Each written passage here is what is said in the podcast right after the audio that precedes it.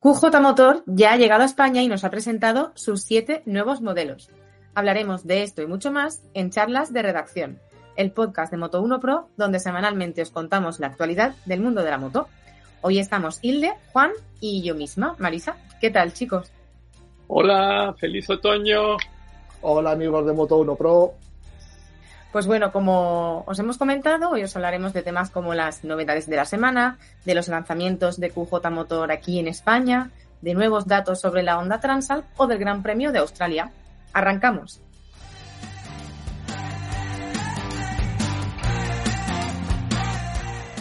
Vamos a comenzar haciendo un repaso de qué novedades nos ha traído la semana. Eh, Suzuki Burman 125X, cuatro modelos de la gama Vespa GTS e incluso una exclusiva Triumph Speed Triple 1200 RR Bone Edition, de la que solo llegará, si no me equivoco, una unidad a España. Contadme. Lo primero eh, es que con cariño tengo que, decirle a Suzuki, y no solo a Suzuki, porque es algo que hacen otras marcas y como usuario, consumidor, aficionado o como queramos llamarlo, la verdad que no lo entiendo muy bien. Y es que entras en su, por ejemplo, en este caso, en la ciberpágina oficial de Suzuki y no hay precio de este modelo, que es el precio, una de las informaciones eh, más importantes a la hora de plantearse adquirir cualquier eh, producto. Puedo entender que en este caso, pues todavía no se haya decidido el precio porque no va a estar hasta el año que viene a la venta, si no, no me equivoco. Pero bastaría con poner eh, en, en, la eh, ciberpágina, eh, estoy diciendo lo de ciberpágina porque se lo... Sí, sí, muy moderno, te está quedando súper moderno. Se lo he a Alex Grigelmo que habla sobre lenguaje y sobre ortografía y cosas de esas en el país. Y me ha encantado lo de, en vez de página web, ciberpágina, que queda como más castellanizado.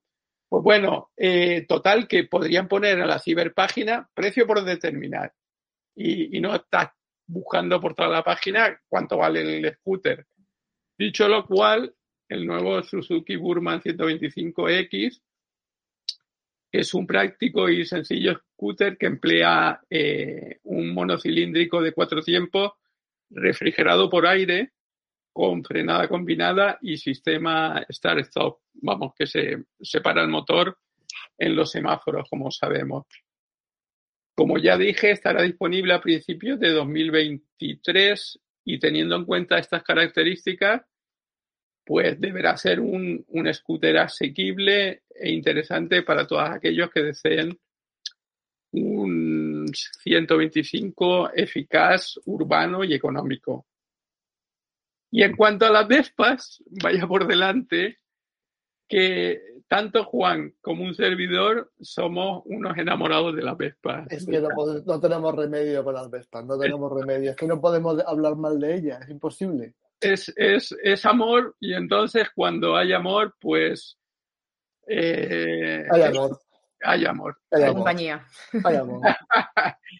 sí, como, como anécdota personal, puedo decir que en los años 70, cuando mis colegas tenían Honda 70, Honda DAX 70, yo tenía una Vespa 75 que fue la primera que se vendió en Las Palmas de Gran Canaria.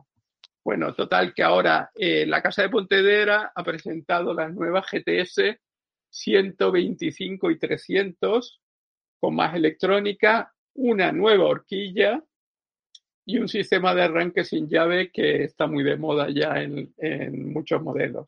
Uh -huh. Habrá cuatro versiones disponibles, GTS, GTS Super, GTS Super Sport y GTS Super Tech.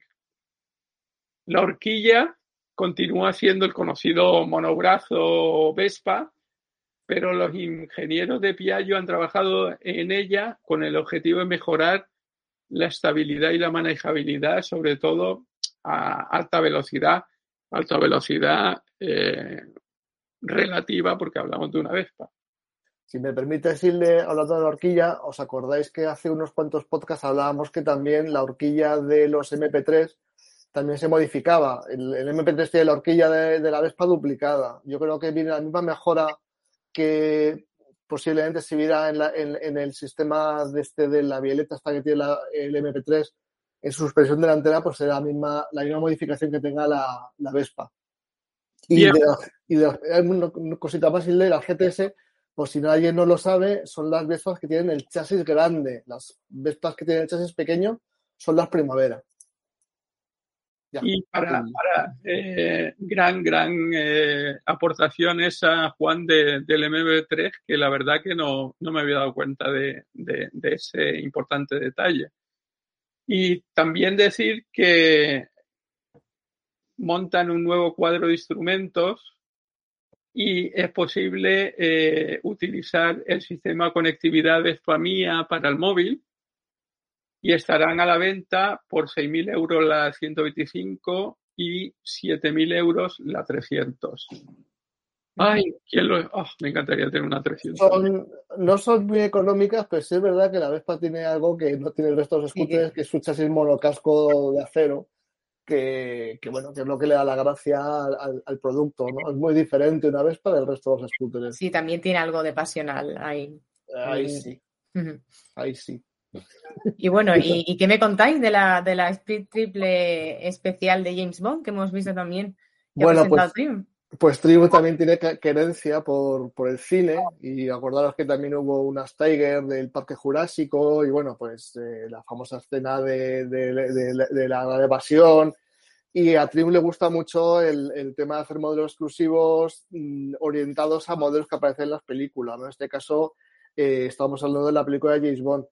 Eh, antes de hablar de ella, pues hay que recordar que Triumph tiene también una división de, motos super customizadas, el famoso Triumph Factory Custom, que yo no sé si se han quedado estancados o no, porque sacaron tres modelos, que era la Bover, TFC, eh, la Truxton y una Rocket 3 super customizadas, que era muy parecido al sistema este que tiene los CBO de Harley, ¿no? Los Custom Vehicles Optimization de Harley, que tiene también una división muy específica para hacer motos como muy customizadas. Esta no. Esta es una moto, eh, como por así decirlo, de colección que sacan ellos al margen de todo y orientada a la, a la película. Y bueno, solo llegará una unidad a España. No sé quién sea el afortunado que la, que la tenga. Pues tiene detalles exclusivos de, de, la película por si, y de toda una de una speed triple, pues con, con, carenado, pues con el motor este que tiene, que tiene eh, potenciado, pues es una, es una RR. Y bueno, pues la moto, pues eso, pues es una, una joyita nuevamente para que, para una persona que tenga mucho, mucho, mucho un capricho de tener una moto única. Y yo estas motos además únicas, sean esas motos que compras y, y las usas y te las quedas de por vida, ¿no? Es como comprarte una joya. Vamos, si me toca la lotería, igual la fortuna soy yo. y bueno, sin, sin duda, dime, No, perdona, solo un inciso, eh, Marisa, perdona, que no, no quería interrumpirte. No, hablando de, de, el cine y las motos y tal, si no me equivoco, en las primeras eh, versiones de la película esta de Lisbeth Salander, Los hombres que no amaban a la mujer, o como se diga esto de Estocolmo. La trilogía esta, sí, literaria. Exactamente. Iba, la, la heroína iba con una Bonneville. Y hace poco he visto otra nueva versión donde va con una Monster. Sí, sí. Bueno, no hemos dicho el precio. bueno, serán en total. sí, para que la gente haga, cálculo. estarán firmadas por, por, el CEO de Triumph, Nick Bloor, que es el hijo de, del, que reflotó la, la, empresa, y costará 25.695 euros. Bueno, pues un, quien los tenga y, oye, quiere invertir aquí, en lugar de tenerlos en el banco, que ya no vale para nada tener dinero en el banco, oye, pues mejor tenerlo en una joya. Y además es muy buena inversión eh, hacer inversiones en vehículos que luego se revaloricen con el tiempo. yo por eso no, España. Yo por eso no tengo, Juan, como bien has dicho, no, no vale nada tener dinero en el banco. Yo no, no tengo nada en el banco. Yo cada día menos. Hace bien. Bueno, pero sin duda la gran novedad en nuestro país durante la semana ha sido la presentación de los siete modelos de la recién llegada QJ Motor. Y sabemos que, que, que son tres gamas, la Adventure, la Street y la Custom.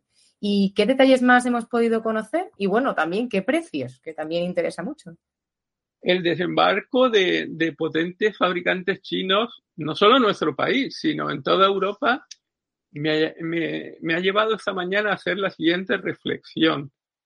Y es que la oferta ha crecido mucho, pero la demanda más o menos sigue siendo la misma, por lo que son más a repartirse el mismo pastel.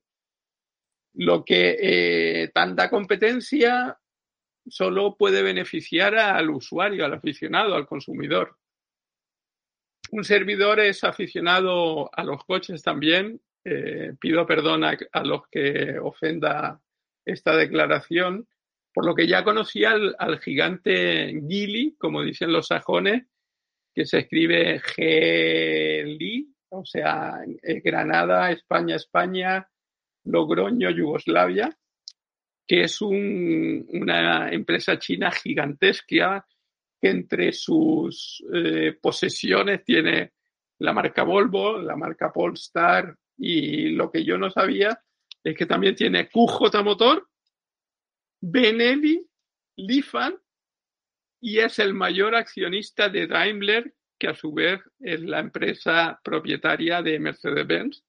Además, eh, Gili tiene la mitad de la propiedad de eh, Smart, el otro 50% es de Mercedes, obviamente.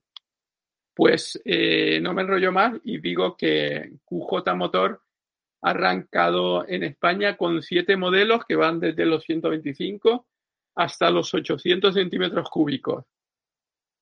Y podemos destacar dos trails de 800 centímetros cúbicos y una de 550 centímetros cúbicos, además de dos naked de 700 y 400.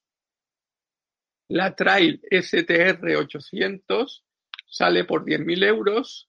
La naked SRK 700 por 7.000 euros y la Custom SRV 300 por 5.000 euros. Quizás uno de los aspectos más importantes de QJ Motor es que la marca llega con seis años de garantía en la gama sin coste añadido. Y encima, si vendes la moto, la garantía se transfiere al nuevo propietario. Interesante.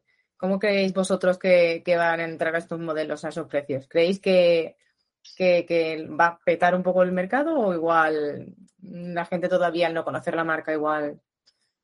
Esa, esa es la pregunta del millón. Eh, me parece una pregunta eh, muy inteligente y la verdad que lo ignoro. Lo que sí creo es que poco a poco el, ¿cómo decirlo? Pues eh, lo que pasaba hace 40 años con las motos japonesas, que se decía que se hacían con eh, aceros eh, de la peor calidad del mundo y que las hacían unos esclavos ahí que los pagaban con, con un tazón de arroz, pues ese estigma que tenían las motos japonesas hace medio siglo, pues en parte lo han tenido un poco las motos chinas y yo creo que poco a poco se irá perdiendo y es algo en lo que todos estos fabricantes chinos están eh, invirtiendo mucho en imagen, en branding, como se dice ahora, y creo que llegará un momento en que una QJ motor pues será como pues como una Triumph o las mejores chinas serán como las mejores japonesas o las mejores europeas. Pero si, me permites alguna reflexión rápida, que, y es verdad que si miramos un poco a, cómo antiguamente una, una, marca se establecía en un país, eh, la última, quizás las últimas en llegar con ese nuevo, ese, sistema fue Kinko, que también es, es, es prácticamente china, es, es taiwanesa, una marca llegaba, se establecía, eh, montaba una red comercial, montaba un servicio de concesionarios, iba una infraestructura alrededor de la marca, ¿no? Cuando, cuando llegaron las japonesas pasó igual, las que no bien compraron, Honda compró Montesa y, se abasteció de la red comercial que tenía Montesa para establecerse en el país. Es verdad que ahora mismo el paradigma es diferente, llegan nuevas marcas de una manera súper rápida, se establecen en un país. Y mi pregunta es si, sabremos seguir viviendo el mundo de la moto sin una red comercial, una postventa como la que teníamos antes, ¿no? De tal manera que yo pues me, compro, eh, pongo el caso de Kinko, me compro un Kinko y sé que tengo una, una, unos concesionarios unos talleres donde me van a atender. Con las marcas estas, realmente eh, se importan, se traen, se venden, pero cuando, cuando tienes que hacer el día a día con la moto, sus revisiones, bueno, todo, todo este tipo de cosas, al final, ¿cuál es el, el sistema? ¿Vas a un, a un taller multimarca? o cómo es el sistema de luego para, para desarrollarte tu vida con tu, la vida con tu moto. Y yo ahí es un poco mi, mi pregunta, ¿no? Que estamos asistiendo al nacimiento de muchísimas marcas. Es posible que ya estemos hablando de cosas muy antiguas, puesto que casi todas pasarán a ser modelos eléctricos que no tendrán prácticamente mantenimiento ni posventa. Pero es verdad que, que, desde el punto de vista de nuestra, de nuestra generación, que hemos vivido ese otro paradigma, es curioso ver cómo, qué, pasará con estas marcas, ¿no? Cómo se establecerán, se venderán y qué pasará luego con todos esos modelos cuando hayan transcurrido cinco o seis años de uso.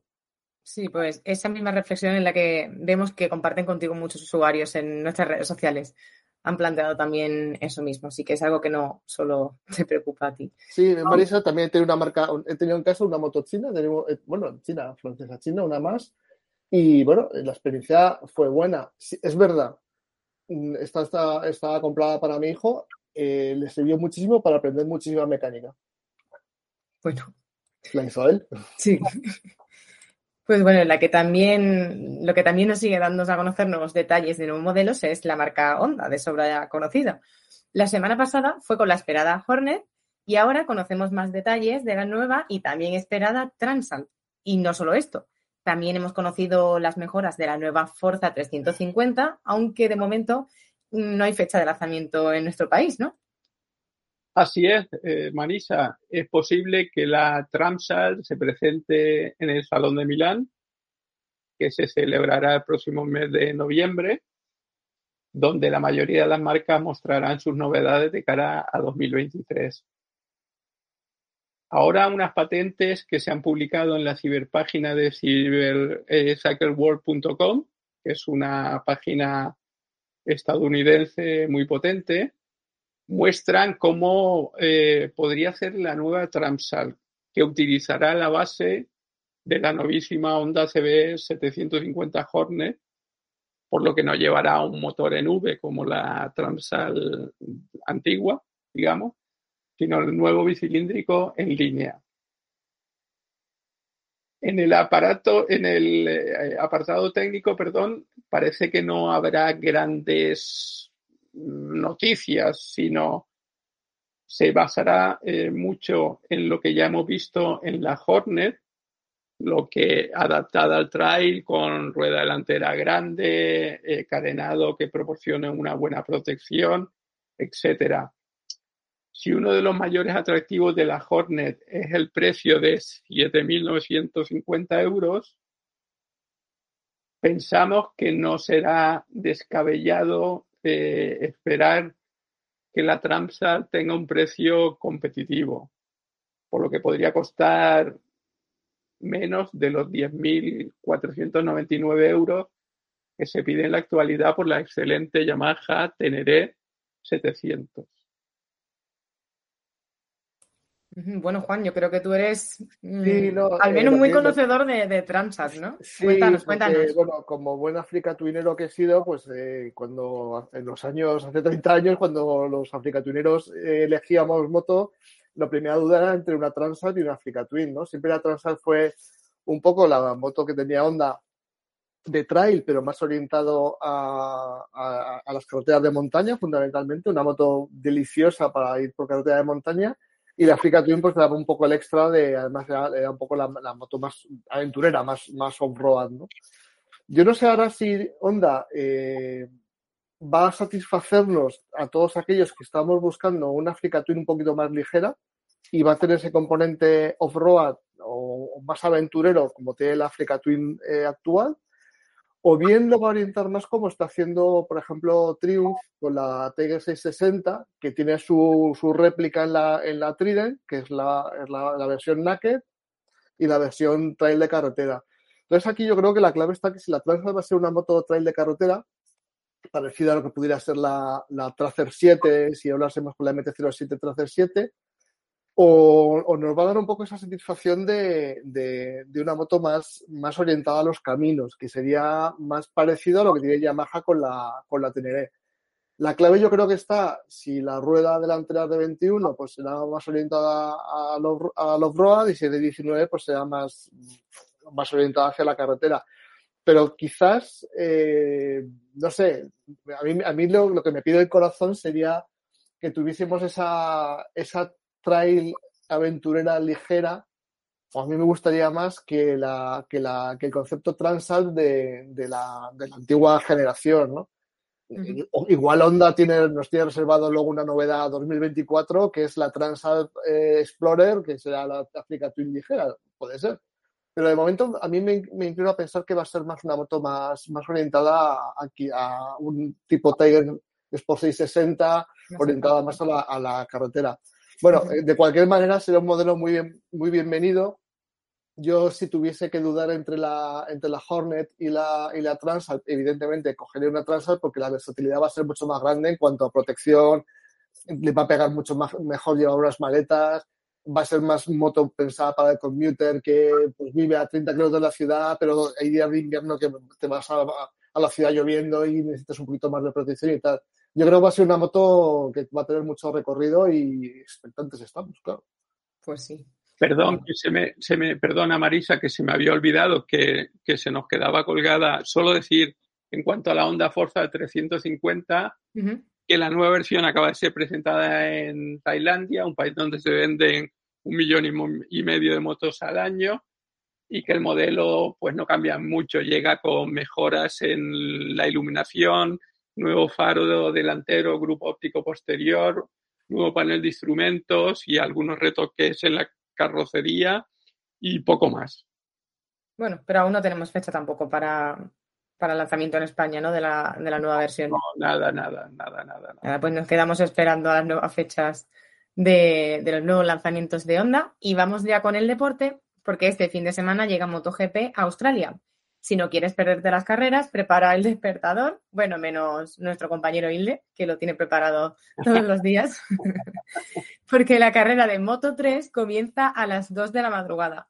La de Moto 2 a las 3 y 20 y la de Moto GP será a las 5 de la mañana. Y no olvides que los lunes lanzamos en nuestro, en nuestro canal de YouTube un nuevo capítulo de Diálogo sobre Ruedas con Diego Lacabe y Máximo Sam, donde analizan las carreras al detalle y la situación del campeonato. Y ya vamos a ir terminando hoy, como siempre, con el consejo de la semana. Perdona, perdona, antes de, perdona que te estoy interrumpiendo. Para nada, me, parece estupendo que estés tan activo. No, simplemente eh, no queremos acabar sin enviar un gran abrazo a la familia de Víctor Stillman, un piloto neerlandés que en la carrera de Super Sport 300 disputada este fin de semana en Portimao sufrió una caída y se encuentra en situación crítica. Eh, esta es la cara negra de nuestro deporte, que por desgracia de vez en cuando vuelve a aparecer. Toda la fuerza para Víctor Stidman. Y para terminar con una noticia positiva en este, en este aspecto, decir que el español Álvaro Díaz se proclamó precisamente campeón del mundo de Super Sport 300. Bueno, y las chicas de motocross también se han coronado como campeonas europeas. Ah, genial. sí. Y bueno, ya sí que sí, vamos con el consejo de la semana. Juan, cuéntanos. Pues sí, un consejo además que viene por algunas cartas que nos han llegado a, la redacción de Moto1 Pros. Eh, normalmente nos llegan muchísimas cartas eh, o preguntas que nos hacen lectores nuestros relacionados con el tema de, de, la ITV. Es un tema recurrente en nuestro, en nuestro consejo de la semana, en nuestro consejo de la semana, y esta es, es curioso porque muchas veces vienen asociados al control de emisiones que tienen las motos. ¿no? Hay mucha confusión porque eh, las, las, personas piensan que eh, si ya estamos en la Euro 5, pues el control de emisiones es la Euro 5. No, el control de emisiones siempre es en función de la homologación que tiene tu moto. Si tu moto es Euro nada, como mi, mi, mi, mi Africa Twin de hace 30 años, pues el, la, evidentemente es una moto que tiene catalizador y tiene unas emisiones superiores pero está homologada de esta forma y, está, y es hábil, para conducirla. Si la moto es Euro, Euro 2, Euro 3, Euro 4, Euro 5, pues pasa esa, eh, esas control de emisiones en función de esa homologación.